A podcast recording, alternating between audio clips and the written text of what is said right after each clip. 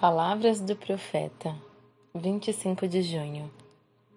E ele disse: Assim diz o Senhor: cavem muitas cisternas nesse vale. Pois assim diz o Senhor: Vocês não verão vento nem chuva.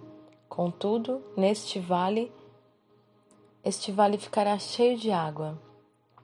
E vocês, seus rebanhos e seus outros animais beberão segundo a Reis 3, 16, 17. Agora, Josafá era o rei de Judá em Jerusalém. E Jurão era rei de Israel em Samaria. Depois da morte de Acabe, o rei Messa de Moabe, região do outro lado do Jordão, localiza na atual Jordânia. Entra em contenda contra Jorão. Como resposta, os três reinos vizinhos, Judá, Israel e Edom, unem-se contra Moabe. Os três reis buscam um profeta a quem possam consultar antes da guerra contra Moabe e são apresentados a Eliseu o auxiliar de Elias.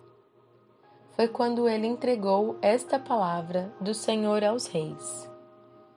Em nossos momentos mais difíceis de crise e de batalhas, podemos procurar ouvir com fé as palavras proféticas de Deus para nós.